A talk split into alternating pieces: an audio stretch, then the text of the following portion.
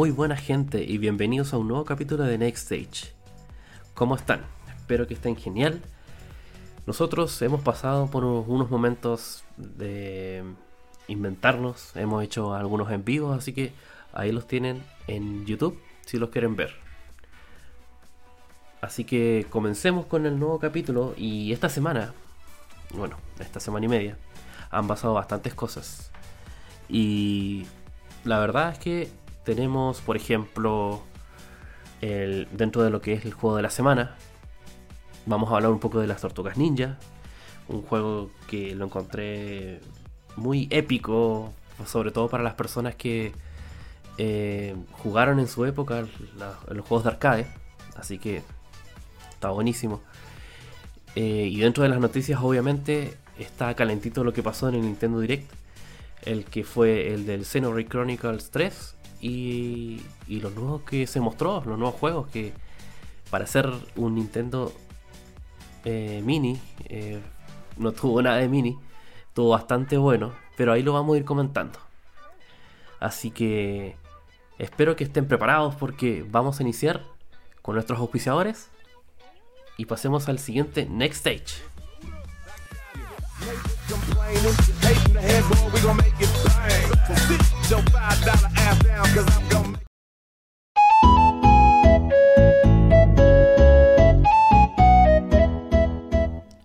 Cositas Wow, la tienda de Instagram más kawaii, donde encontrarás los mejores productos de anime y series, como peluches, figuras, llaveros y cuadros.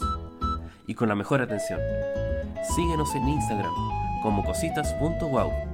Se realizan envíos a todo Chile. No lo olvides, Cositas Wow, que wowtástico.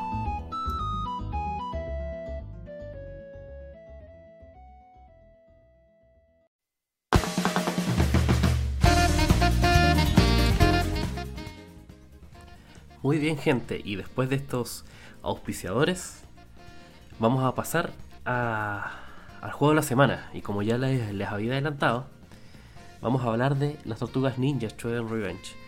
Y la verdad que eh, para la gente que nació en los 90 es un, es un verdadero caramelo.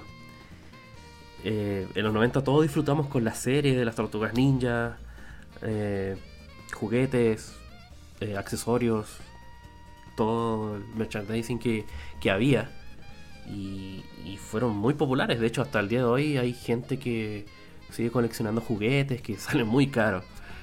Y, y los juegos que, por ejemplo, el único de Sega o los de Super Nintendo que igual son carísimos. Así que hay un, toda una franquicia retro que las persigue. Pero además de eso, que ya hayan pasado 30 años prácticamente del nacimiento de estas tortugas, eh, nos traen un juego con, con, bastante cariño, sobre todo para rememorar eh, ese gustillo de ver la, la, serie sobre todo. De hecho, la, la el juego empieza con, con, una intro, pero los que pudieron ver la serie, eh, si, si te conectas mucho, te llegas a emocionar porque la música es la misma, las escenas son épicas, graciosas y trae como toda esa buena vibra y onda de, de que se viene un juego increíble. Y, y la verdad es que eh, lo es, lo es y, y es muy divertido. Eh, la vas a pasar pero genial. Si te, te gusta ese tipo de género de los beat'em up, la vas a pasar genial no, no, no hay por dónde perderse. Por ejemplo, en comparación con Streets of Rage 4, eh, a pesar de que creo que Streets of Rage, el, el, último juego que salió es en lo que es mecánica, eh, visual, es, es, más completo, pero no, no, no me dio ese, ese gustito retro, ya que obviamente visual eh, es un poco más adelantado obviamente que los Street of Rage eh, antiguos. Entonces, si uno se queda con, como con, con, la sensación de que el nuevo Street of Rage es mejor que los anteriores, o sea, como juego es bueno, Ahora que, que venza a mi nostalgia, lo dudo. Y en el caso de las Tortugas Ninja, creo que lo logró. Logró vencer eh, la nostalgia y hacerme creer a mí que este juego es mejor. En todo sentido. Y. Y esa sensación de verdad es, es palpable, ya que las mecánicas. Más que nada hay más mecánicas que son divertidas dentro de lo que es el juego cooperativo.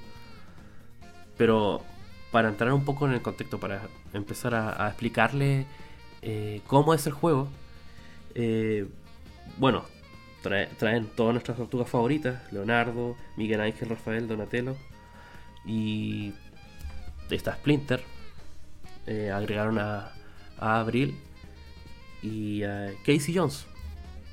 Y bueno, cada uno de estos personajes obviamente son diferentes por ejemplo, Leonardo es como el más balanceado y las estadísticas de cada personaje se dividen en velocidad, alcance y poder. Y Leonardo es como el equilibrado. Eh, por ejemplo, April eh, es más rápida, pero tiene menos ataque, golpea mucho menos. Pero igual tiene sus, cositas que, que la hacen ser un poco rota, pero tienen que descubrirlo ustedes ahí, no le voy a adelantar mucho. En lo que es Miguel Ángel y Rafael, eh, carecen de rango, más que nada por las armas que tienen, pero eh, obtienen más poder en, o sea, tienen más puntos de estadística en lo que es velocidad y, ataque. Entonces, si no te gusta eh, guardar mucho la distancia, eso por lo, por lo, menos a mí me acomoda más usar a uno de ellos dos que son bastante cómodos para mí. De ahí está Donatello, que como usa su, su palo, eh, tiene más rango, pero carece de velocidad. Eso es lo malo, no es tan rápido como para hacer secuencias de combo y cosas así. Entonces igual es como... hay que saberlo usar. De ahí tenemos al maestro Splinter, que el maestro Splinter eh, no tiene nada de rango y nada de velocidad, pero es uno de los personajes más fuertes. Ahí eh, si uno franquea bien a los enemigos, eh, rápidamente lo, vas derrotando. Porque de verdad tiene mucha fuerza y se nota. Y Casey Jones, bueno, Casey Jones eh, al principio no aparece. Pero hay que pasarse el juego por primera vez y lo obtienes. Así para que no se extrañen de que al empezar el juego no esté. Eh, Casey Jones tiene, por ejemplo, un punto extra en lo que es la estadística además del resto. Pero se compara como, por ejemplo, con Leonardo, pero tiene un rango un poco un rango más extra. Entonces, ahí, ahí como equilibrado y a la vez tiene un poco más de rango. Es un bastante buen personaje, la verdad. Me gustó mucho utilizarlo. Em, ahora pasando un poco como son las mecánicas del juego. Lo que, lo que llama la atención y ciertas mecánicas son de que, por ejemplo, existe dentro, bueno, además de la barra de vida, está una barra de poder para hacer los ataques especiales. Eh, cuando vas, por ejemplo, en el modo historia, eh, van subiendo de nivel eh, estas barras. por ejemplo, tienes barra 1, 2 y 3. Y por ejemplo, en la barra 1 tienes ciertos ataques, la 2 se te abre se te abre más ataques y 3 y vas subiendo de nivel a través que vas pasando las etapas y vas subiendo de nivel más que nada matando enemigos. Creo que los niveles van en los primeros 200, después 500. Eh, creo que al terminar el juego alcancé a matar como 1500 y ahí se te creo que llegas a nivel 3 con la última con la última barra de de o sea, me refiero a que llegas con la última barra de nivel, no así hasta el nivel infinito, porque tú puedes pasar el juego y puedes seguir eh, subiendo el nivel a tus personajes. Y creo que en, el juego sale una tabla donde cuántos puntos, en este caso eh, enemigos, necesitas matar, vas agarrando esos power. Así que es uno de los aspectos rejugables de este, de este juego. Em, también lo curioso de la barra de poder, que por ejemplo, para obtenerla, para llenarla, tienes que ir golpeando, ir avanzando, qué sé yo, haciendo combos, y las puedes llenar. Pero por ejemplo, si tienes un rato de estar estático, eh, los personajes pueden hacer una pose, la cual se demora, no sé, unos, unos 2-3 segundos. Y al hacer la pose llenas tu barra de vida una. Entonces, no sé, por ejemplo, si ya estás en la, en la tercera barra, tienes que hacerlo tres veces. Así que en esos, en esos ratos de descanso donde no hay enemigos es súper útil usarlo. Y andar siempre con la barra cargada. Em, por ejemplo, en, el apartado de que son los escenarios, los escenarios son pero hermosos. Eh, se notan muchos lugares de la serie, de lo que fue, en lo que está ambientado en Nueva York. En el Canal 6, por ejemplo, en, las calles, arriba de, de, de los edificios. También están las, las etapas que son con, con patinetas. Esas etapas que donde tú te ibas moviendo con la patineta. Son muy entretenidas. Eh, y lo que son los enemigos. Bueno, ahí. La verdad que he escuchado comentarios que dicen que no. No, no hay tanta variedad de enemigos, pero yo a mi parecer no lo creo. Ya que eh, los enemigos y los personajes del Foot Club eh, bueno, además de que están como de distintos colores. El típico que es está el morado, el amarillo. Cada uno tiene eh, o usan armas muy fuertes como masas o espadas, arcos y flechas. Y otros que tienen habilidades especiales como tirar electricidad y cosas así. Y y la verdad es que en ese aspecto es súper variado. O sea, obviamente el diseño va cambiando de colores, pero eh, los, los tipos de ataque, cómo te puedes enfrentar a ellos, eh, súper variado. O sea, yo, tú no te puedes ir, por ejemplo, a atacar a un personaje. Por ejemplo, el que más me causó de repente al principio fue el de, el, por ejemplo, el del escudo y el de la espada. Por ejemplo, el de la espada o el de la hacha. El de la hacha, por ejemplo, está cargando, entonces si tú le vas a golpear, te resiste los golpes. Igual te va a golpear. Entonces tienes que atacarlo de otra manera o agarrarlo. en esa parte de lo que es agarrar, igual está eh, incluida esa cuando tú los agarras y los tiras hacia la pantalla o los azotas contra el suelo. Así que eso, se mantuvo, así que se agradece un montón. Pero como vuelvo a decir, eh, hay que atacarlos de manera distinta. Entonces, las situaciones de, cómo te vas a comportar frente a esos enemigos es bastante variada, así que no, no, no es mucho, mucho que, decir sobre esos personajes. Pero que te van a exigir en ciertas partes, sí. Y si tú lo combinas, por ejemplo, con los robots, no sé si se acuerdan ese robot que sale desde, desde la tierra con su taladro y te tira el, el cable y te, te deja enganchado y no te puedes salir. Y te electrocuta, está eso, está los de los perros, los perros robot. Em, ¿Qué más? Están los mismos personajes del, del Food Clan con, con una especie de mecha como arañas. Entonces... Ah, por ejemplo, están los animales. O sea, los, personajes que son medio animales, que están los dinosaurios. Eh, los osos. las moles de roca. Así que. Y todos tienen eh, patrones distintos de ataque. Entonces, a pesar de que mucha variedad de diseño no hay, pero hay mucha variedad de, ataques. Porque, por ejemplo, los juegos antiguos, eh, no sé, había el, típico pandillero que te tiraba un cuchillo, estaba el otro que iba con el cuchillo y iba corriendo, o el que se barría, o el que prácticamente no hacía nada se acercaba a golpearte. Entonces, eh, claro, la evolución de, enemigos ha variado bastante. Así que, no, yo encuentro que en lo que es, eh, en lo que es personajes, está súper bien, en lo que son los villanos. Y los jefes son un caso especial, porque aparecen la mayoría de los, de los, los villanos que aparecieron en la serie o en las películas. Y, y son bastante memorables, ya que eh, tienes eh, distintas formas de, cómo enfrentarlos. Y no. Y el patrón, a pesar de que es bastante intuitivo, pero tienes que calzar el patrón, o sea, tienes que. Por ejemplo, el de las ratas, tienes que ir saltando sus ratas, si no la rata, la rata te agarra y después viene y después te golpea muy fuerte ese jefe. Pero hay un, una infinidad de, de jefes que son muy, muy entretenidos, muy entretenidos de, jugar.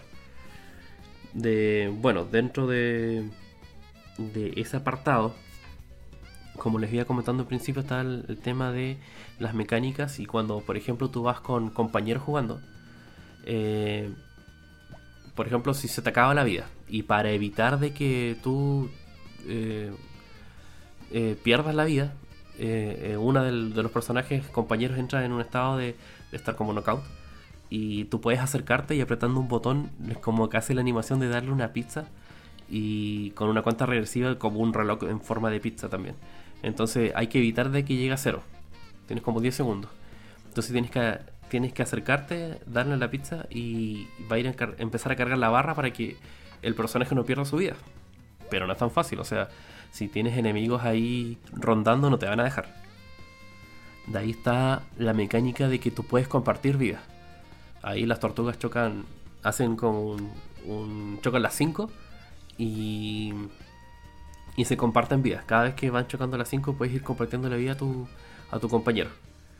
Eh, están los ataques conjuntos, que tienes que colocarte en cierta posición para que hagan el ataque, el ataque como en pareja. Está el ataque en pareja en el suelo, también está el ataque en pareja que tú puedes saltar, tirarte hacia tu, hacia tu compañero y tu compañero te lanza, así como, como cual boomerang.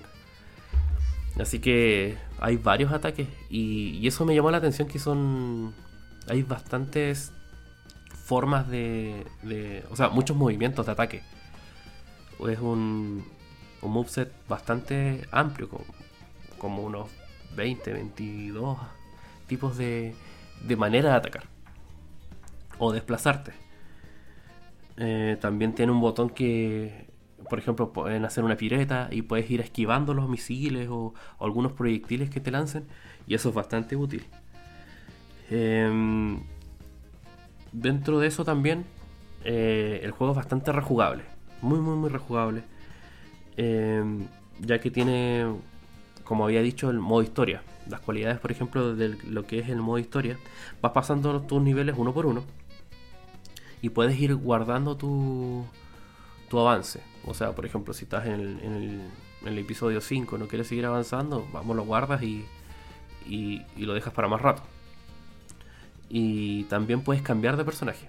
Como ya había dicho previamente, que va subiendo nivel. Eh, por ejemplo, si te cansas de jugar con Rafael, vamos, utilizaré a, a, Donatello y lo voy a voy a levelear a ese, a ese, a ese compañero.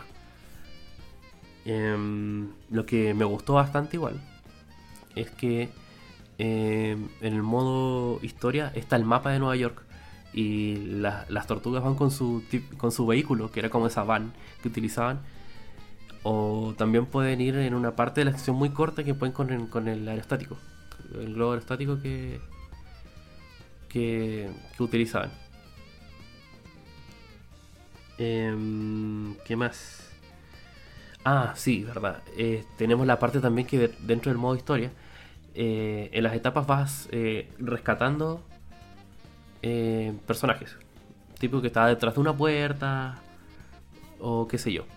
Y, y al rescatarlos, bueno, se salen del, te agradecen, se salen del, del, escenario. Eh, y cuando tú terminas la etapa aparecen como en un punto del mapa y te dicen que te dan misiones. Por ejemplo, uno te pide que recoja unos periódicos, unos VHS, unos diarios que están ocultos dentro de las etapas. Entonces ahí eh, si completas la misión, de, la cantidad de, lo que te están pidiendo, te dan puntos. Y esos puntos te sirven para ir leveleando tus personajes. Mm, también, cada etapa tiene sus misiones. Eh, no sé, evitar las trampas. Eh, o lo, más exigente, pasarte la etapa sin que te toquen. Eso ya es un poco más complicado.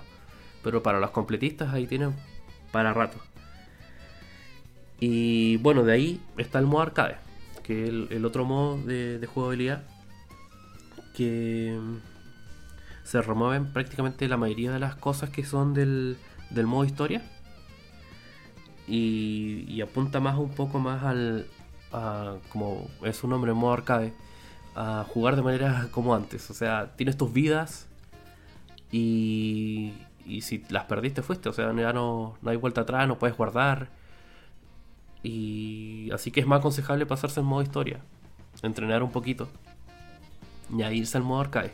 Pero lo que tiene así como para, para competir, tienes una tabla online donde tú aparece tu nombre y te dice qué posición estás referente al, al puntaje que obtienes. Así que ahí también hay un gran motivo para ir mejorando. Y, bueno, yo por lo menos, yo este juego lo jugué el día 1 que apareció en, el Game Pass. Y menos mal que tenía Game Pass, porque si no me iba a esperar para comprarlo. Pero tuve la oportunidad de jugarlo apenas salió. Y, y bueno, y las otras plataformas tengo entendido que sale a 25 dólares. Y Ah, también tiene la cualidad de, jugar de a 6 personas. Eso no lo he probado, la verdad no lo he probado. Yo he jugado máximo con, otra persona más. Pero sé que se puede jugar de a 6 personas, así que ahí obviamente se va, se va nivelando la cantidad de enemigos, la dificultad. Así que eso debe ser muy entretenido jugarlo de esa manera. Así que si tienen la oportunidad, si tienen amigos por jugar en línea o, o de manera presencial, háganlo porque debe ser un, un, desastre, pero debe ser un desastre muy divertido. ¿Y qué más puedo decir? Es un gran juego, altamente recomendable, muy entretenido. Y no se lo pueden perder, por ningún motivo. Así que ojalá que lo disfruten. Y ese juego, cuando aparezca en físico, no sé cuándo aparece la verdad. Así que dentro de este año, obviamente. Y está a la espera del Onda Collection, que ahí, bueno, ahí va a traer los juegos que, que eran los de antaño, así como para tener la colección completa de todos los juegos, estaría muy bueno. Así que ahora vamos a pasar al, al siguiente stage, que son los juegos de ayer y hoy. Así que vamos al siguiente Next Stage.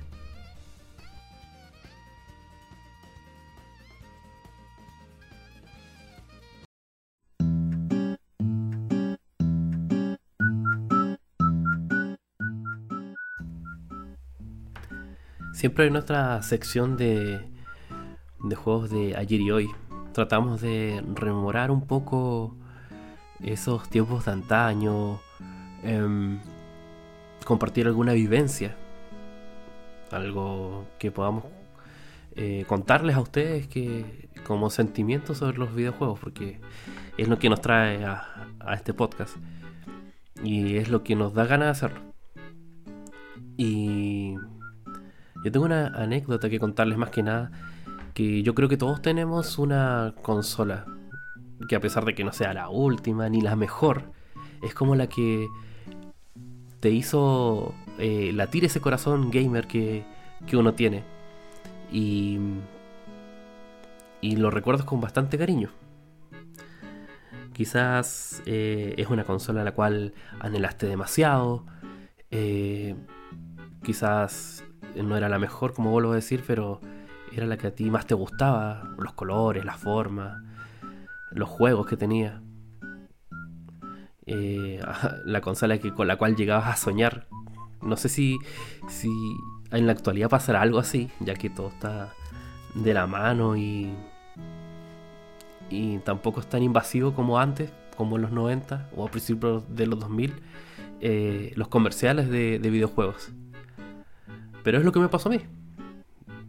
Y, esa, y les voy a contar la historia del amor que tuve por mi Game Boy Color. En, en el año. en el año más o menos. 98, eh, por ahí. Em, estaba toda la fiebre de Pokémon, obviamente. Y, y recuerdo que en ese tiempo, eh, cuando iba al colegio, yo tenía un amigo el cual me dijo alguna vez, oye, hay un juego de Pokémon. Acá en Sudamérica obviamente mucha información, no había más que los foros de ese tiempo. Y, como no tenía la edad suficiente como para, para tener un PC o, o, tener la posibilidad de, de informarme, era muy escueto la información que había. Ahí descubrí que con, esa vez que me dijo mi amigo, ahí existe un juego de Pokémon. De ese momento no paré de soñar de cómo sería. Y yo le dije, ya, ¿y tú lo tienes y cómo? Y me dijo, sí, pero lo tengo en disquete. Y dije, rayos, no tengo PC. Pero no importa. De haber PC en la biblioteca o en algún lugar. Y me dijo, ya, bueno, te lo grabo. y mi amigo se demoró alrededor de cuatro semanas. Y me dijo que me lo traía en dos días, así como típico que te le dicen, oh, ya, te lo traigo el viernes. No sé, era martes y digo, te lo traigo el viernes, sin falta. Ah, ya. Esperé ese viernes, se me olvidó. Ah, ya, tráemelo el lunes. Esperé ese lunes, se me olvidó. Y ese siguiente viernes y se me olvidó y se me olvidó y se me olvidó todo el rato. Hasta que un día, bueno, previamente a eso, tuve esas cuatro semanas, si no es que fue más, eh, pensando cómo sería. De hecho, en mi imaginación yo me, me pensaba que era como, no sé, lo más cercano a, al Arceus, por ejemplo. Que podías verlo en tercera persona y los Pokémon andaban por ahí. En mi, en mi cabeza era eso. Pero obviamente no. Era, estaba pidiendo demasiado. Pero era lo que yo deseaba. Y, y bueno, la verdad es que lo que tuve que hacer es que fue ir a su casa. Pasarle el disquete. Prácticamente estar ahí al lado de su PC diciéndole, hazlo ahora, lo necesito. y me acuerdo cuando llegué a su casa, a pesar de eso, me dijo, ya, después lo hacemos, después que jugamos a la pelota. Y le dije, ya. Y, yo no me fui hasta obtenerlo. Así de odioso fui. Pero lo, lo, quería demasiado.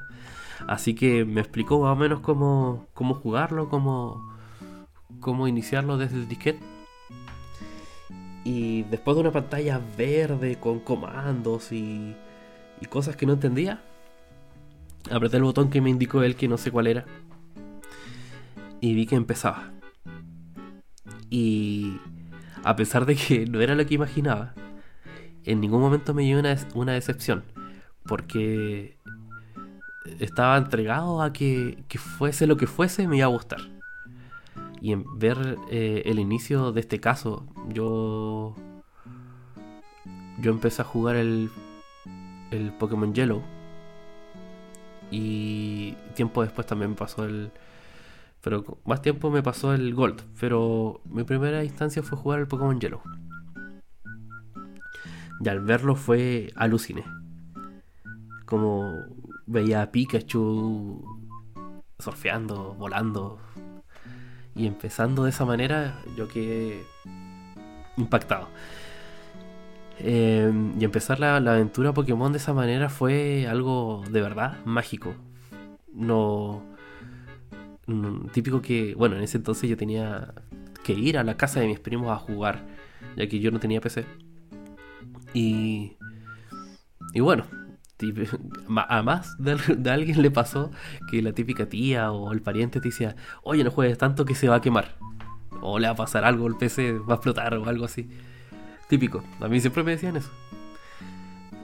Y ese día de que empecé a jugar, eh, yo llegué a la casa, ya habré llegado así como a las 8 de la noche a la casa de mi tía, lo prendí, como sé que no podía jugar porque ya era tarde y tenía que volver a mi casa. Eh, me conformé con que prendió, avancé un poco, lo pude guardar y me fui. Y recuerdo que después el día siguiente era fin de semana. Y llegué a las... Sin mentirles, llegué a las... como a las 9 de la mañana y no me salí de ahí hasta que lo terminé. Y obviamente me retaron porque estaba tanto rato, qué sé yo. Pero aproveché que ese día no habían adultos, mi tía había salido y no, no tenía mucho que decirme. Eh, mis otros primos no estaban, así que prácticamente me quedé con. Me quedé en la casa con un pariente que no, no estaba ni ahí, un perro y, y nadie que me molestara. Así que si no me equivoco, creo que no paré hasta que lo terminé. Y con ojos irritados de tanto estar en el PC. Pero fue... Al terminar ese juego fue una experiencia y un sentimiento que no... Yo sé que con ningún juego, ni con, ni con la mejor eh, plataforma que pueda existir, yo creo que la podría tener. Ese sentimiento de que pasaste una aventura, algo que de verdad deseabas y, y, lo lograste. Así que el día, el, ese día le comenté a mi amigo lo que me pareció el juego y no le paré de hablar de todo el día del juego. Y él como ya lo había jugado fue como ya, ya, ya. Sí, sí, ya sé. Y bueno, y jugar el Pokémon Gold de esa manera, tiempo después, eh, fue la misma historia. Eh, aluciné de esa misma manera. Mi primer Pokémon en, ese, en esa instancia fue Chikurita. De ahí iba variando entre Chikurita y Cyndaquil. Pero el Pokémon Gold debe ser uno de los juegos que me he pasado más veces en la vida. Con equipos distintos, con, con solo un tipo, sin el starter. Eh, el estarte llevando la básico, todos los Pokémon en básico, de un montón de maneras. Creo que ya no haría eso, pero era el disquete que tenía y el juego que tenía, así que además obviamente iba jugando los típicos emuladores que teníamos en ese tiempo de Neo Geo de Sega o de Super. Así que con eso me entretenía. Pero pero la invasión de de, de comerciales que uno veía, por ejemplo, no sé, en ese tiempo yo me acuerdo que estaba el 64, ya estábamos en la época del 64 y ya había salido y, en el Cartoon Network promocionaban la consola, pero de manera brutal. Típico que a esa hora que estaban dando Pokémon o, las series que, que eran que las más populares, Em, me acuerdo que aparecía la Nintendo 64, el juego de la semana, y te hablaban toda la semana del juego, y era como un comercial corto, y entre medio de ese comercial, de repente, aparecía el del Game Boy Color. No sé si lo recuerdan, que decía Game Boy Color, vívelo, o algo así. Y. Y con todos esos colores que, que mostraba la consola. Y ahí supe que, claro, de ahí viene el juego, Pokémon. Lo puedes jugar en Game Boy. La Game Boy antiguita no, nunca me llamó la atención, pero la Game Boy Color fue otra cosa, ya que obviamente era color. Y en el comercial se veía la pantalla color. fue como, wow, yo quiero jugar eso. Y obviamente era caro. A un niño de 10 años no le vas a comprar, unos 10, 12 años no le vas a comprar una Game Boy Color tan fácil. Y me acuerdo que también en ese tiempo existían los teléfonos. Em, los teléfonos eh, que tenías en la casa y lo podías usar de manera como prepago con una tarjetita, le ibas, le ibas colocando plata al, al, teléfono para que ande. Y mm, me acuerdo que siempre habían promociones de la 64 o la Game Boy Color que, mm, que te la podías ganar con concursos cuántas veces yo pulvericé esa tarjeta que era mensual por tener esa consola. Que llamando a tal número y respondiendo tal encuesta, ibas a, a, estar participando por la consola. Y, y no, nunca la gané. Pero sí me eché mucho dinero. Fue eso, eh, álbumes que igual te dan la casa posibilidad de tenerla. Y yo creo de tanto hinchar, de tanto hinchar, llegó el día de que en una Navidad fue. Recuerdo que fue el día 26 de diciembre. Porque ya había pasado Navidad. Y mi madre me dijo, de tanto, de tanto ser odioso, me dijo, ya te la voy a comprar. Así que fuimos a, a la casa de un alguien que la, la había traído a Punta Arena. Y y la verdad es que ahí estaban. Y se le habían ido bastantes en, en, Navidad. Pero tuve la suerte de que quedaban y quedaba la roja y la amarilla. Difícil decisión para mí, ya que yo quería la verde, kiwi, pero no estaba. Así que yo dije, a ver, a mí personalmente el color rojo no, no me llamó mucho la atención, así que dije, ya, bueno, amarillo, Pikachu. Vamos con la amarilla. Así que escogí eh, la amarilla y creo que salió como eso más... Y bueno, tenía juegos. Tenía el, el Wario Land 3. Y también tenía el Pokémon Gold al Silver en un cartucho. Yo no sé si hasta el día de hoy eso es real, era mentira, pero no lo he visto nunca más en un cartucho, así que yo creo que era, obviamente era falso, creo yo. Si alguien sabe de algo, ahí dejen los comentarios en YouTube, a ver si me pueden ayudar con eso. Pero bueno, yo me fui feliz, me fui feliz con, mi, con mis dos juegos en caja y todo. Y, la misma historia, señoras y señores, la misma historia. Llegué, me senté a las 3 de la tarde. Tenían esas pilas alcalinas que, que eran de Duracell que tú las apretabas y te veías, podías ver la carga de la, de la pila. Y pero dije ya, voy a probar el Wario Land 3. Lo puse, jugué un rato. Fue como, ah, está entretenido, pero quiero jugar Pokémon. Así que llegué y lo saqué y lo puse. Y lo paré hasta que se me agotaran las pilas ya nadie me podía hacer nada porque ya la consola era mía. Si yo me quería quemar los ojos y quemar la consola jugando, era mi problema. Y, así empecé. Esa consola la tuve mucho tiempo. Y típico que, claro, uno tenía mucho dinero e iba intercambiando los juegos. Ya después de terminarme el Wareland, lo cambié en una tiendita que vivía en el centro que había algunos juegos piratas, obviamente. Y dentro de los juegos que alcancé a tener, eh, tuve uno de fútbol, no recuerdo cuál era, pero era uno de fútbol. Em, de un tanque que tenía muchos power era muy entretenido y era como un juguete, que no sé si se llama Trunks, Trunk, o algo así. Em, el Off-Road, que igual lo jugué mucho, era muy entretenido. Ahora lo pueden ver y era un emulador o lo que sea si es que lo tienen. Y es un juego de. muy, muy, muy fome. Pero yo me entretenía harto porque me acuerdo que era en la camioneta, le ibas cambiando la rueda, la suspensión, dándole más turbo. Y las pistas, igual que en el off-road de las otras consolas, la pista eh, eran con saltos, etcétera, con barro. Así que yo me entretenía harto. De ahí, y creo que los únicos dos juegos que me quedé después de toda esa historia fue con el Pokémon, que no lo jugué hasta que se me acabó la pila. Y, en ese tiempo no había dónde conseguir esa, esa llavecita para cambiar la pila. Así que lo tenía ahí y no, no podía cambiar la pila. Y con el Donkey Kong 3. Que igual... No sé por qué no me lo podía pasar me acuerdo que me faltaba una de las monedas. Y creo que es la tapa donde. donde está. Como te metías como una alcantarilla. No podía encontrar esa moneda. La di, vuelta y vuelta y vuelta y no lo podía encontrar. Al día de hoy ya lo tengo.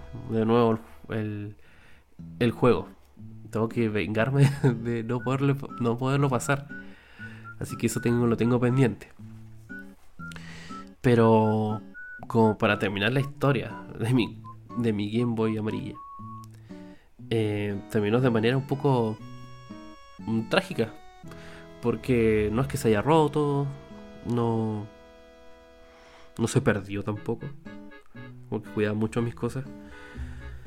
Y esa Game Boy la cuidaba como de oro. Era oro para mí.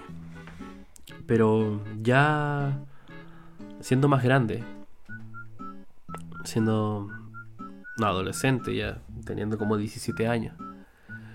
Em, una vez un, un, compañero de curso cayó enfermo, grave. Eh, lamentablemente le dio una, una parálisis facial que fue evolucionando otras cosas. Em, me comentaba que él estaba súper aburrido en el hospital y no podía salir Así que yo le dije, bueno, toma, te paso mi Game Boy. Total, ahí me la devuelves y no la estoy usando. Así que me dijo, oh, gracias. Y, bueno, se la dejé con los juegos que tenía. Le compré un par de pilas para que jugara. Así que ahí estaba entretenido. Em, yo en esa época ya nosotros estábamos terminando el liceo y buscando la práctica, etc.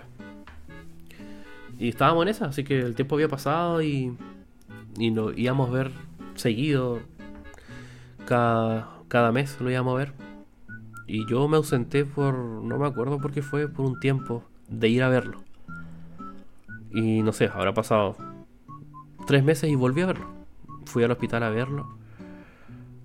Y me dijeron que no estaba en el hospital. Y yo imaginé lo peor, dije, chuta, nadie me dijo nada. Pero me dijeron, no, se volvió a su casa.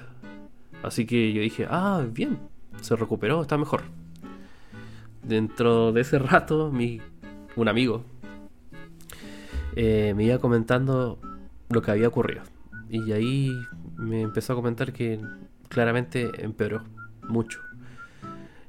Mientras íbamos a su casa, me comentó toda la historia de que nada estaba mal, que no, no podía ni moverse a ese nivel. Y yo iba con la intención de ir a pedirle la Game Boy. Así que entré a su casa. Lamentablemente efectivamente no estaba bien. Y así que obviamente creo que mi, mi compañero tenía más problemas de lo que de lo que yo le iba a pedir, así que lamentablemente la di por perdida porque creo que no, no, no, no era ético pedirle algo en, en, su estado, así que no, no, se la dejé no hablar. De hecho ni pregunté por ella. Solamente lo miré a mi amigo, estuve con él y no, no tuve cara de pedírselo, así que estaría puro, sería estúpido de mi parte, ya fue. Pero... Y así, no la volví a ver más. Y... Y bueno, ya obviamente esa espinita siempre me quedó clavada y... Y tuve que apenas eh, pude tener el dinero suficiente como para volver a tener mi Game Boy volví a tener una. La verdad que no fue hace mucho, fue en este periodo de pandemia que todo, creo que todo el mundo le dio ganas o de gastar o, que le dé depresión. A mí me dio lo contrario, me van a gastar. Y, y pude recuperar mi Game Boy Color. Pero no era la misma, no lo pude encontrar. La amarilla no, no, no hubo caso que la encontrara en esa instancia. Me compré la morada que es transparente. Así que me quedé con esa. Con el tiempo le hice el mod, así que pude tener la pantalla retroiluminada. Y, y ahí de a poco voy juntando esos juegos de, de antaño que siempre quise tener. Así que por lo menos volvió. Pero a lo que quiero llegar es que obviamente yo no voy a sentir lo mismo que sentí en la época de niño con cuando la por fin la tuve. Y esa Game Boy amarilla para mí va a ser única. Eh, pero bueno, son cosas que pasan en la vida y creo que más de alguno de haber perdido algún objeto muy preciado por descuido o, qué sé yo. Pero creo que todos podemos concluir que obviamente las cosas no se sienten de la misma manera, a pesar de que uno tenga el dinero y el tiempo, o a veces no, pero no, no es el mismo gusto. Son tiempos que no, no se pueden reemplazar. Por eso es eh, como había dicho eh, en la sección anterior, que ahí existan juegos que, que te rememoren los juegos de antaño, que, que te lleven a ser niño otra vez. Eh, por eso tienen tanto éxito. Sobre todo los que están bien hechos, como el de las tortugas ninja.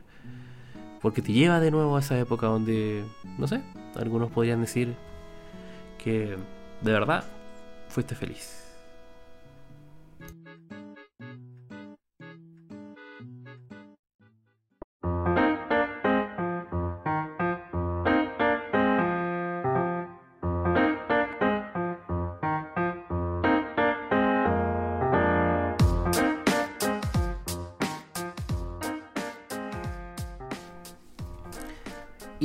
Comenzamos con las noticias, que esta vez son más nintenderas que nunca. Y vamos a hacer el resumen primero de lo que comenzó con el Nintendo Direct, pero el de Xenoblade Chronicles 3. Em, lo que me pareció, por lo menos a mí, que en esta ocasión eh, mostraron mucho más que, que la vez pasada. Prácticamente están empezando a calentar motores para la salida del juego.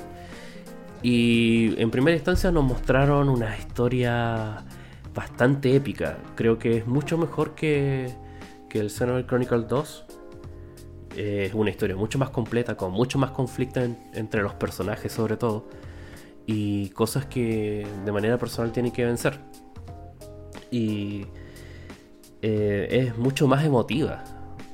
Entonces lo, que es contexto de, historia es mucho más completa, mucho más rica que, en, otros, en otros juegos. Mm, bueno, eh, empezaron mostrando un tráiler eh, el cual consistía en, que aparentemente muestran los villanos, los cuales nosotros vamos a tener en esta historia. Y, y claro, obviamente tienen, tienen algún plan el cual eh, hace aparecer que es a propósito el conflicto que tienen estas, en estas dos naciones, eh, que serían Keves y Angus, Angus. Y, claro, nuestros personajes principales, que en este caso son seis, serán de tres de cada lado, los cuales, eh, por lo que dice el contexto de la historia, aparentemente tienen un, rango de vida si es que logran sobrevivir de 10 años, ya que tienen una especie de servicio militar obligatorio, los cuales están obligados a combatir eh, en esta guerra.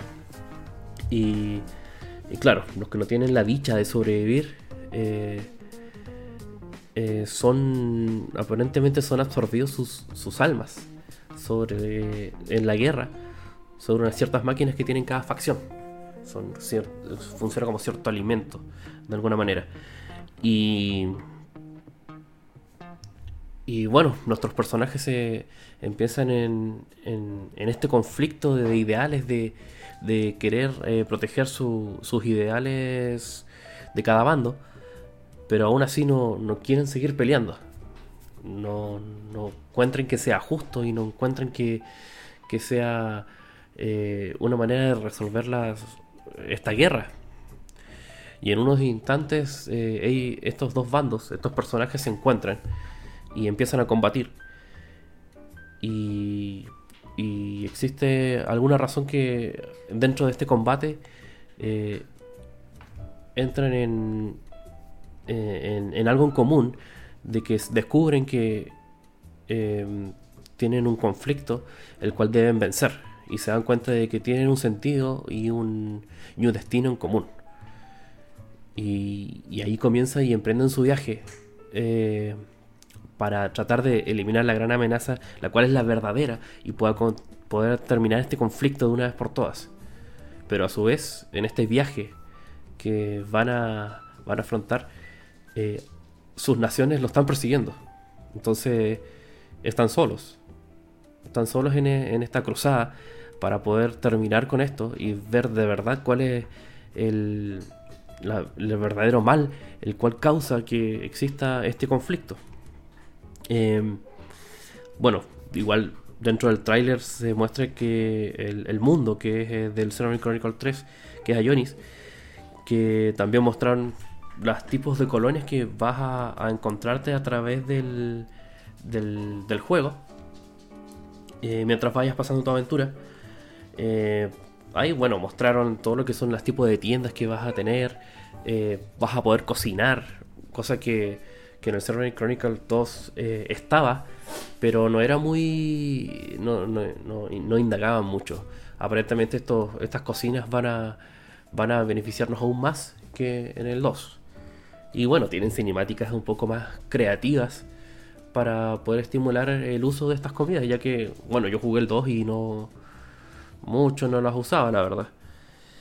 Em, también nos mostraron los afinigramas que puedes tener con los personajes. Que, que esto nos va a poder ayudar eh, a tener, valga la redundancia, eh, más em, conexión con otros. Para que las mecánicas del juego nos permitan después eh, tener más habilidades. Em, bueno, además de eso, eh, además de cocinar dentro de los campamentos, eh, podrás eh, gestionar tus cristales para tener alguna especie de power up dentro de tus personajes. Y obviamente aceptar las misiones, las cuales dentro de estos, de estos juegos de Xenoblade Chronicles hay misiones relativamente especiales que te muestran un poco más del trasfondo de, la historia. Eso es lo que caracteriza bastante ciertas misiones, a pesar de que hay unas que son muy tediosas, por, por lo menos en el 2. Pero hay otras que te revelan mucho de lo, del personaje en realidad de manera individual. Si quieres saber un poco más del personaje o dentro de su trasfondo o, también los problemas personales, sobre todo eso parece bastante. Em, puedes utilizar estas misiones para, desbloquear esas cinemáticas, los cuales te, te sales un poco de la historia principal, pero conoces más a los personajes que son bastante carismáticos. Y de verdad creo que eh, en, la, ocasión anterior, que claro, podrías encariñarte solo con algunos, y en el 2 eh, se difuminaba un poco esto, ya que algunos Blade eh, eran realmente útiles, otros no. Y a pesar de que tienen un, diseño excelente, eh, una lástima no poder utilizarlos bien en combate, ya que no, no, no adecuaban mucho tu, táctica. Entonces, a pesar de que había muchos Blade, no, más que nada, como uno los tenía para coleccionarlos, por decir algo, y si tú querías hacer misiones especiales para sacar habilidades especiales de, de, estos Blades, podías hacerlo y ahí ibas conociendo un poco más de ellos, como qué es lo que piensan, qué es lo que les gusta, cómo se comportan. Pero en esta ocasión el juego nos muestra que estas misiones son netamente así como de historia, de historia de, estos personajes. Em, también se muestra eh, que sigue teniendo el cambio de hora que uno lo puede utilizar para... Bueno, vas cambiando el tiempo y de repente si necesitas algún... farmear algún...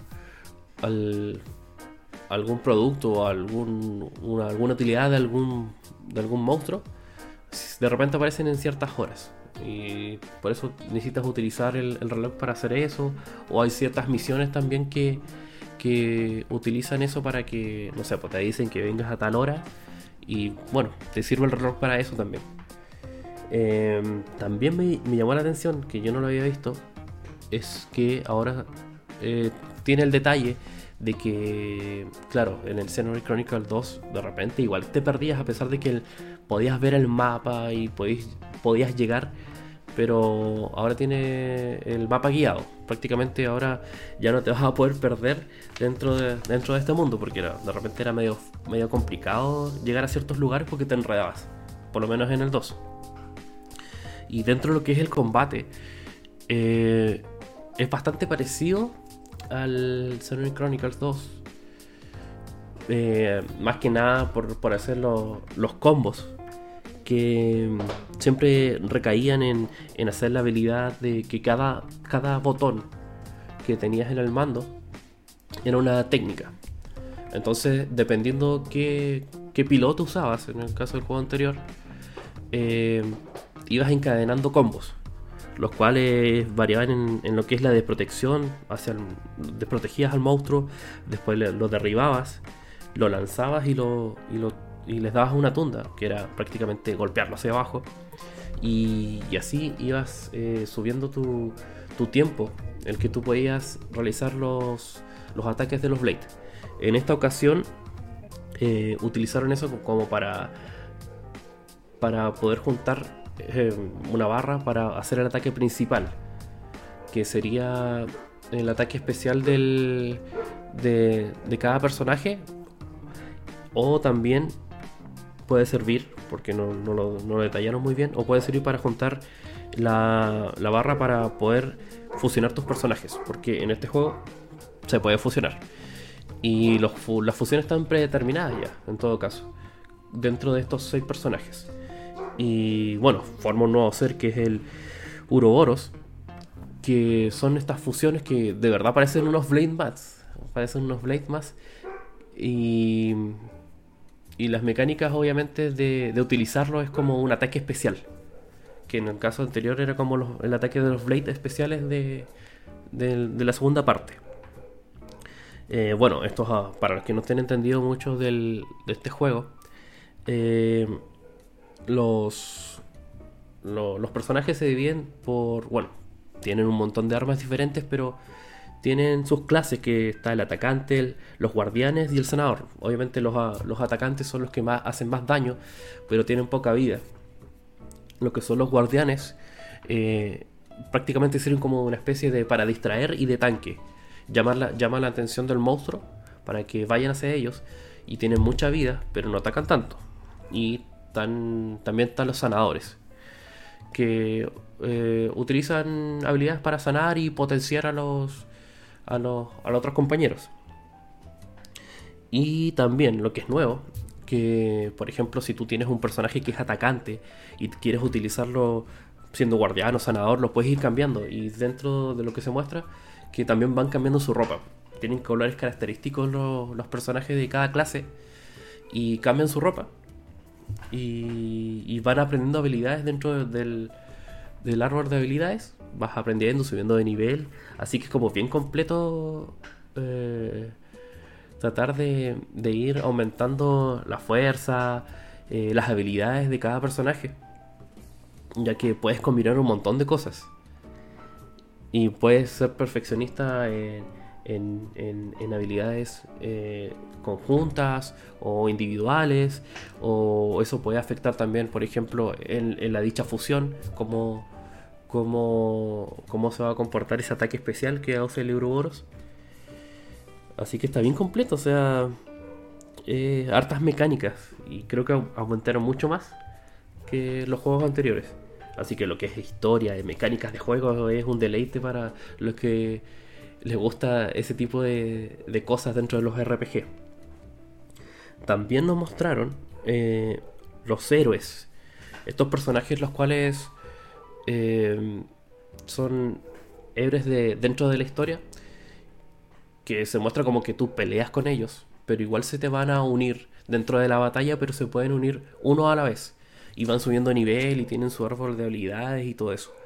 Así que son como un personaje más que entra a la batalla. Y son bastante poderosos aparentemente. Así que eh, uno los va a ir eh, como buscando. Seguramente serán en misiones o algo así. Que, mm, que vas a poder eh, obtenerlos como en el caso de los Blade que en el juego, en el anterior, ibas buscando los cristales, ibas farmando los cristales, y ibas apareciendo estos blades. Y si te gustaba y te, te, servía para tu, para tu táctica, eh, bueno, ahí empezabas a, abrirle el árbol de, habilidades para, para, poder, para que sea más fuerte y tenga habilidades más fuertes. Y con esas mismas misiones que ya había comentado, él iba obteniendo esas habilidades que eran especiales. Y bueno, y se, muestra que bueno, ya la salida ya se viene, que a fines de julio, que es el 29 de julio sale este juego. Y también se ha mostrado el pase, bueno, el DLC, que tiene la particularidad que la verdad que no me gustó mucho, de que mm, va a ir a través del año agregándote cositas. Y apenas salga el juego aparece el, el, DLC. Por lo menos te dijeron al tiro que va a haber un DLC y que van a tener ciertas cosas más. Pero no te van a dar todo al tiro como vuelvo a decir. Y este DLC vale 29 dólares. Y por último, lo que me llamó bastante la atención también fue que podrás utilizar a todos los amigos. A todos. Y seguramente te van a dar alguna. alguna eh, elementos que puedas utilizar dentro del farmeo o para cocinar, qué sé yo, o para hacer los cristales, que es lo que yo creo más, fragmentos. Y también con el con Chulz eh, se repite la mecánica que vas a poder utilizar el, su arma con el personaje principal. Así que eh, todo lo que presentó Nintendo con este juego fue bastante completo y sobre todo a mí me llamó bastante la atención que es la historia. De hecho, eh, como vuelvo a decir, es dentro de las mejores que, he visto de la, de la saga de Xenoblade. Y promete mucho, promete mucho, muchas horas sobre todo de, juego, ya que estos juegos son muy largos. Y para los completistas, la verdad que debe ser un dolor de cabeza, porque son muchas cosas y sobre todo muchas misiones.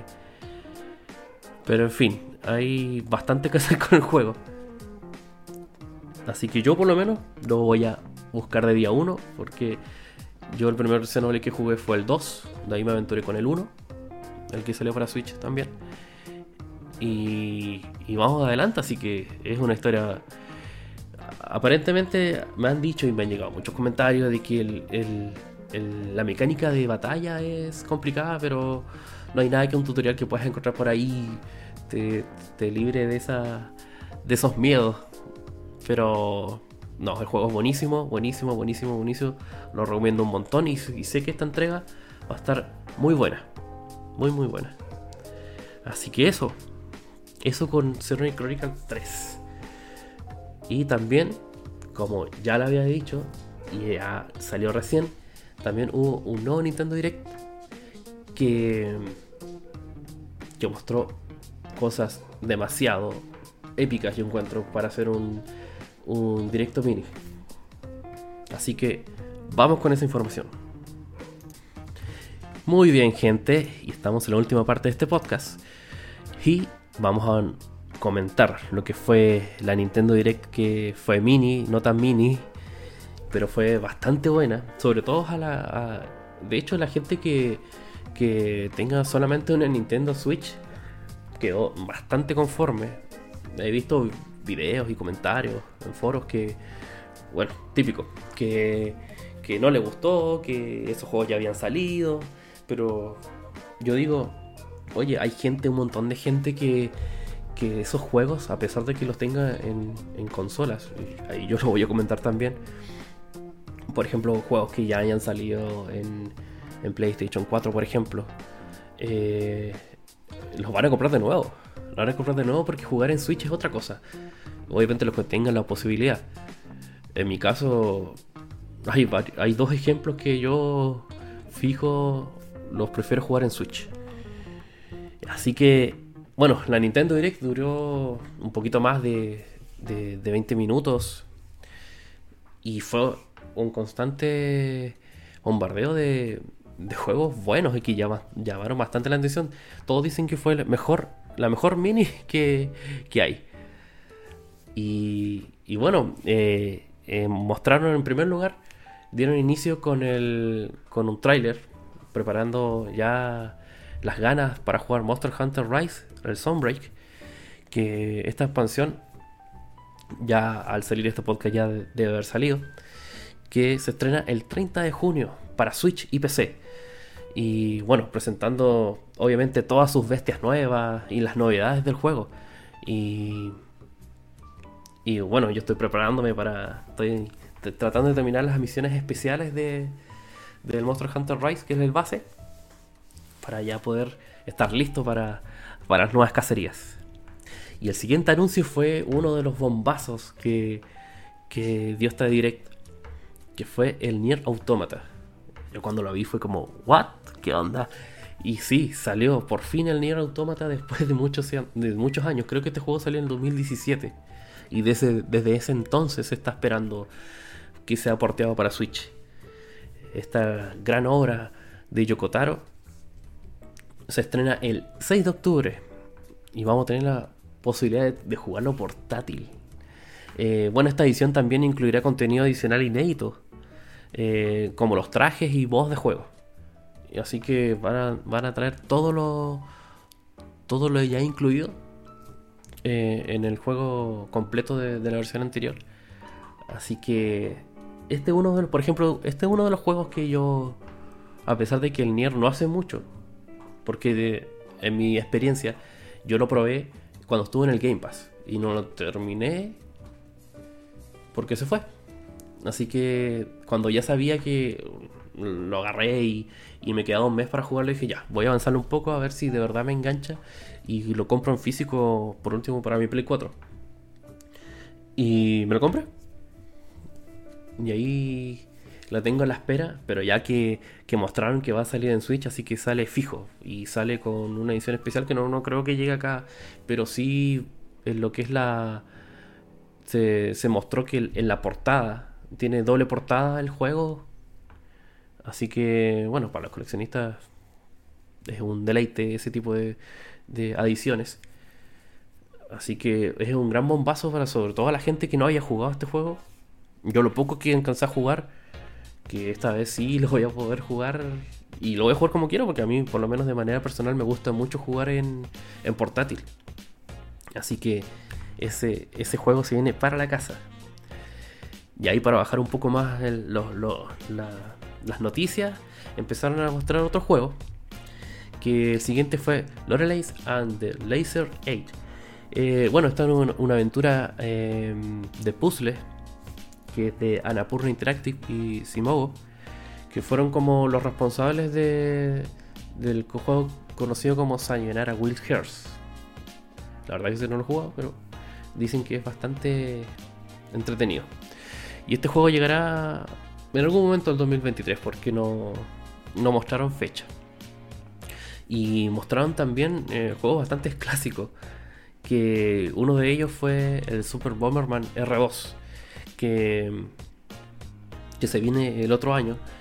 Y aparentemente mostraron un montón de, de, de cosas que en el, en el Super Bomberman, Bomberman digo, R eh, no, no, tenían. Y se ven que hay una especie de, de juego Battle Royale dentro del, del, del, escenario y bastantes mecánicas que no tenía los otros juegos, el juego anterior, que ese está gratis de todo, de todo caso. Y ojalá que, salga mejor porque la verdad que el, primero no, no, da mucho para jugar. Pero se lo quiero probar, ahí está gratis y, y lo más que nada ese estaba más enfocado en multijugador.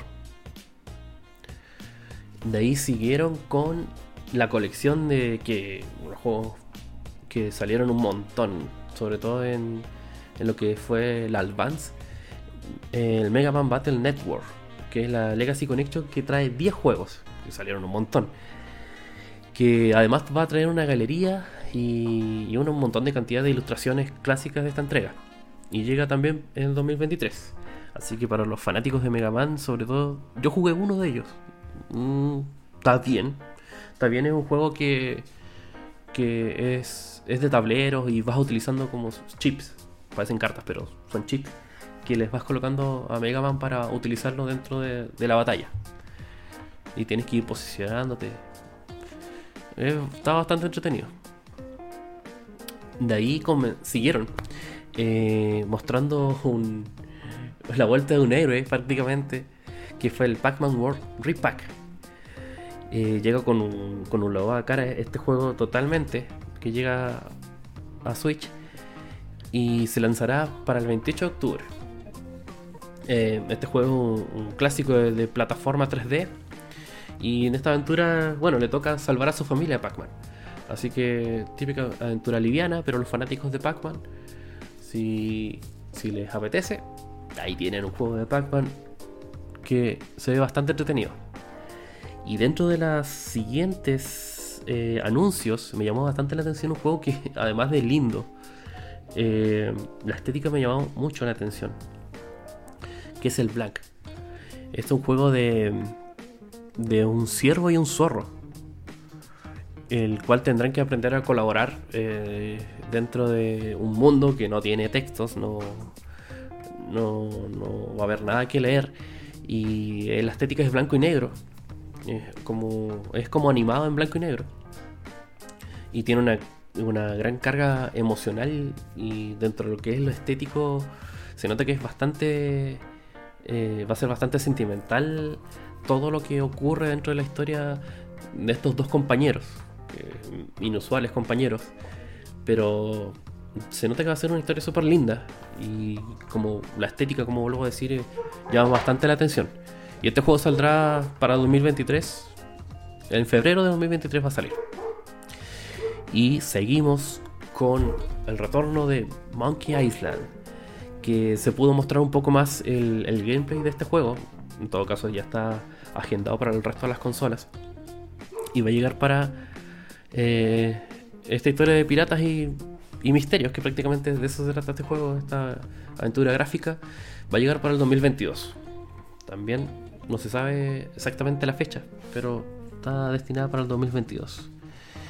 Y por fin, por fin, por fin, por fin, entregaron la fecha del Mario más Rabbit Spark of the Hop, que esta es la secuela del, del, primer juego de estrategia que, que, unieron a los conejos de Ubisoft y, a Mario, que es una combinación bastante extraña, pero surgió efecto. Em, fue confirmada para, para lanzamiento en Switch el 20 de octubre. Y bueno, tiene, obviamente, en comparación con su primera parte, tiene es un poco más libre la jugabilidad, ya no es tanto por turnos. Y, armas diferentes y, se ve bueno, se ve bastante bueno. Eh, y lo particular que ahora Bowser se va, a unir como personaje jugable. Así que Bowser ahí va a meter caña con, con los Rabbits para, para hacer, jugar en este juego de, de disparos.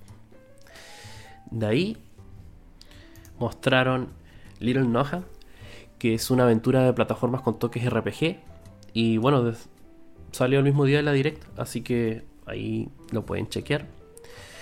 También mostraron esos típicos juegos medio japo, que le gustan bastante. Eh, Real Great, que es un juego de Epic Games y y se trata de gestión de ferrocarriles. Y bueno, dentro del juego tienes que transportar mercancía, formar eh, los rieles, eh, prácticamente fundar tu propio imperio en la industria de los rieles. Y, y este juego está a partir de la primavera, nosotros otoño, de otros lados del mundo. Va a llegar a Switch, más o menos por esa fecha. también un juego que de verdad me, me llamó bastante la atención. Que. Que en la, eh, en la convención de Devolver eh, mostraron un juego bastante parecido. Que se había comentado un juego que estaba dentro de un cuento. Bueno, también va a salir RPG Time, The Legend of the Great. Que se trata de, que tú vas a dibujar, resolver puzzles y prácticamente salvar el reino y luchar contra el mal dentro de este libro de 200 páginas.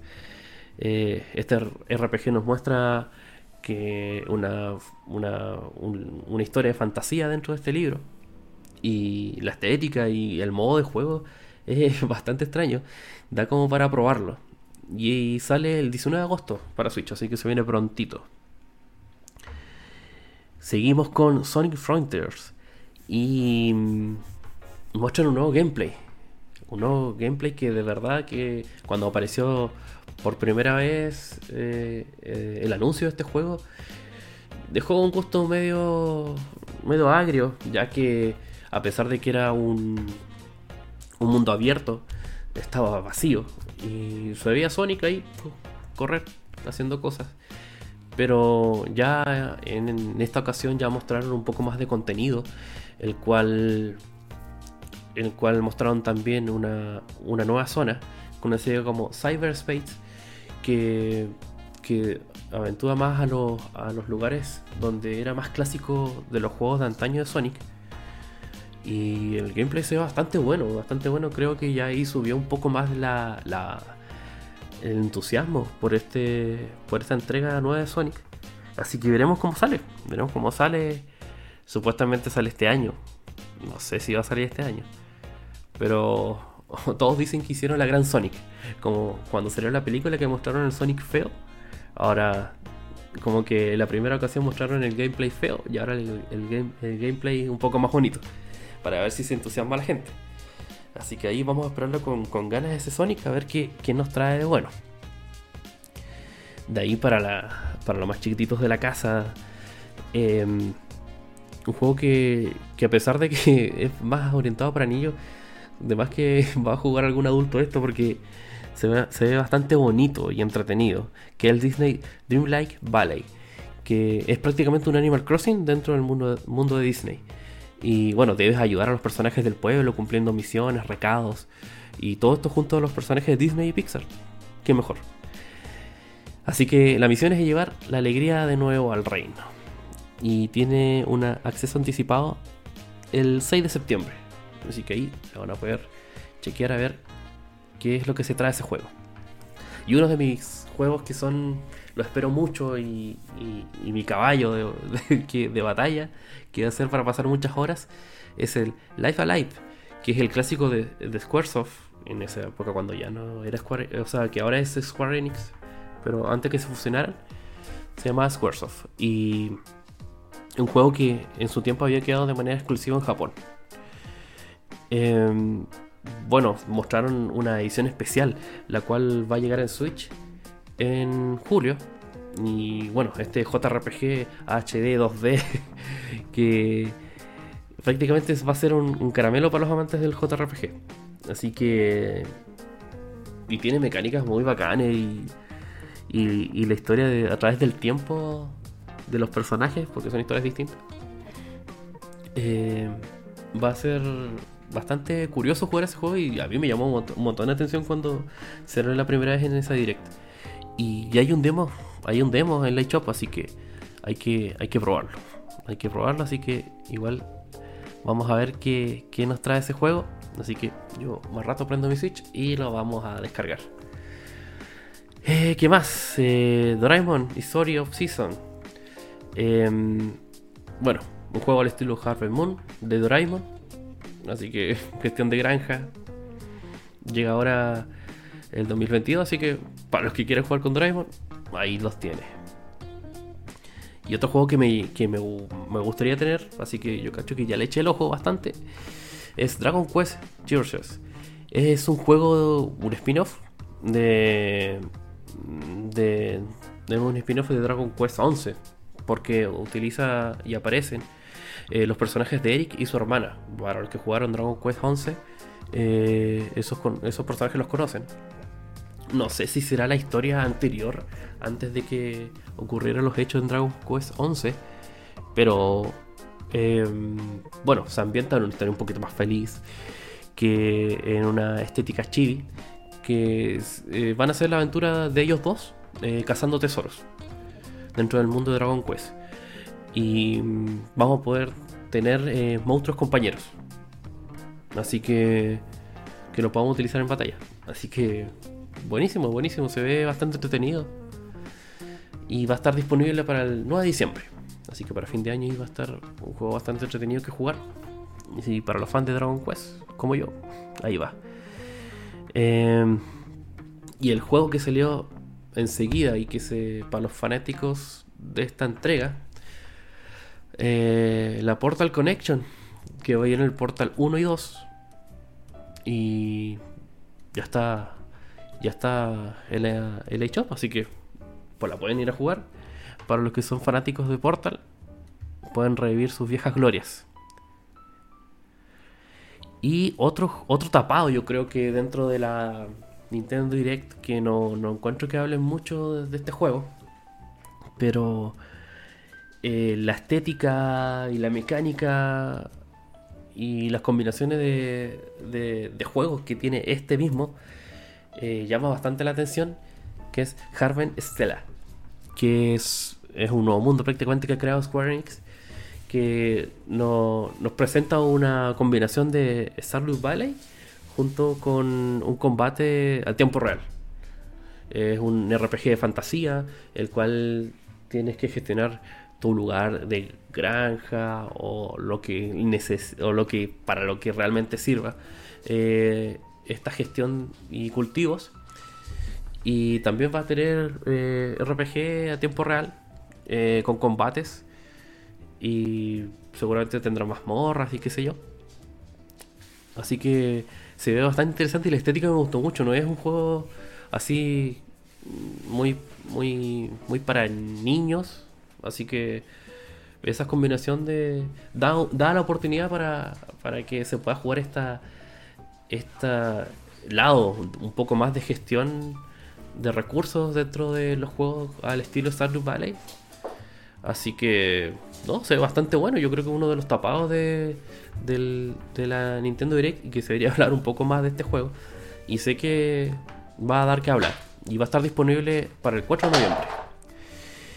Y bueno, y para cerrar la gran Nintendo Direct. Bueno, ya se, ya se conoce, yo creo que ya se, olfateaba ya que eso esto iba a pasar, ya que en, en el evento de Xbox ya lo habían comentado. De que, bueno, con una con la cinemática donde sale Morgana anunciando esta gran adquisición que va a tener Nintendo Switch, que va a ser que va a salir Persona 3 portable, Persona 4 y Persona 5 Royal en la, Nintendo Switch, con mostrar una gran presentación. Y bueno, ¿qué más decir? Persona 5 Royal va a salir en primera instancia y un juego que todo el mundo estaba esperando. Hace tiempo yo vengo escuchando, creo que hace como 3 años que vengo escuchando que, que, que este juego se necesita en Switch, uno de los, uno de los mejores juegos de la, de la generación pasada.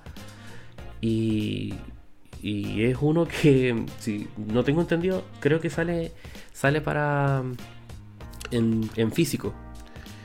Eh, bueno, yo este juego yo lo tengo en PlayStation 4, lo descargué hace tiempo y, no he tenido tiempo de jugarlo, ya que tengo otros juegos que tengo ahí en la lista. Ya que hay que agregarle un montón de horas a, la vida de este juego. Así que lo tenía ahí, ya esperando para, para poder jugarlo. Y ahora que sale en Switch, lamentablemente creo que voy a tener que jugarla en Switch porque jugarlo en una portátil, juegos que son largos, de verdad conviene mucho porque hacer prácticamente toda la transición de prender la consola o si lo tienes desenchufado, enchufarla, prender la tele y llegar y jugar un juego que sea largo como que igual da pereza. Y que esté en la Switch es una gran ayuda. Así que es un, gran motivo para, para, tener este juego. Y como vuelvo a decir, sale el 21 de octubre. Y el resto de Persona 3 portable, que es el, el de PSP, y el Persona 4 Em, van a van a conocerse después. Pero como vuelvo a decir, en primera instancia va a estar Persona 5 Royal. Así que los que quieren jugar esta gran historia, gran juego de RPG en, en su Nintendo Switch, ahí tienen, ahí tienen para que se desgasten horas de su vida porque es muy largo este juego. Pero sé que es buenísimo, una banda sonora estupenda.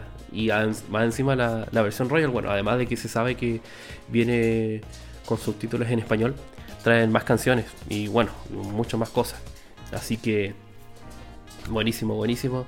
Y con eso cierra esa direct que, como vuelvo a decir, muchos han criticado, porque juegos que ya han salido, pero si tú eres una de esas personas que tiene, tiene solamente su Nintendo Switch, creo que quedaste muy conforme con lo, con lo anunciado en esta direct. Yo creo que estás feliz. Que tienes muchos juegos que, que vienen de aquí a, fin de año, sobre todo. Para, para poder saciar esa, esa hambre gamer de, de solamente jugar en portátil. Y hacía falta, hacía falta que, que, se mostrara los juegos del segundo semestre. Pero me da la impresión de que debe haber otro bombazo, porque o sea, de parte de Nintendo, claramente. Porque tenemos el Pokémon para fin de año. Y siempre, no sé, pues para fin de año sale, salen dos, por lo, que, por lo que me he dado cuenta. Salen dos fijos de Nintendo que, que tienen que acaparar las, las ventas de Navidad. Además de que, que los otros juegos sí son buenos, pero tiene que haber no solamente Pokémon, yo creo. Así que seguramente eh, en septiembre va a haber otra Nintendo Direct. Yo lo creo, lo creo mucho, ya que falta otro juego, falta otro juego. Si tiene que, tiene que haber otro juego que tenga que acabar esas ventas de Navidad a fin de año para que eh, Nintendo termine sobrepasando ya. Seguramente ya lleva más de, de, de 110 o 120 consolas vendidas. Así que tienen que impulsar eso porque también existen rumores de que de que se viene la, la consola nueva. Sí, sé que hace rato dicen que, que mm, va a llegar, pero en la junta de accionistas ahí mostraron que hace dos meses se gastó un gran dinero y, y, y, no se había gastado ese dinero ni siquiera cuando salió la, la OLED. Así que parece que se viene la nueva consola de alguna manera pronto. Así que tienen que impulsar las últimas ventas a fin de año. Así que Ahí Nintendo se tiene que poner las pilas. Yo sé que va a salir otro juego. Y bueno, gente, aquí termina el podcast. Yo creo que eh, la información está completa. Eh, espero que no le quedan dudas. Así que espero su apoyo. Si le gusta mi contenido, Ahí tienen el canal de YouTube de, del, del podcast, que es Next Stage Podcast. Y síguenos en Instagram, también salimos con Next Stage Podcast. Eh, y bueno, y este capítulo será subido para Spotify y también para Google Podcast y iBox. Así que nada más que decir, así que nos vemos gente. Disfruten su semana, pásenla bien y cuando sigan apareciendo más noticias, aquí estaremos en Next Stage para informarla. Así que nos vemos.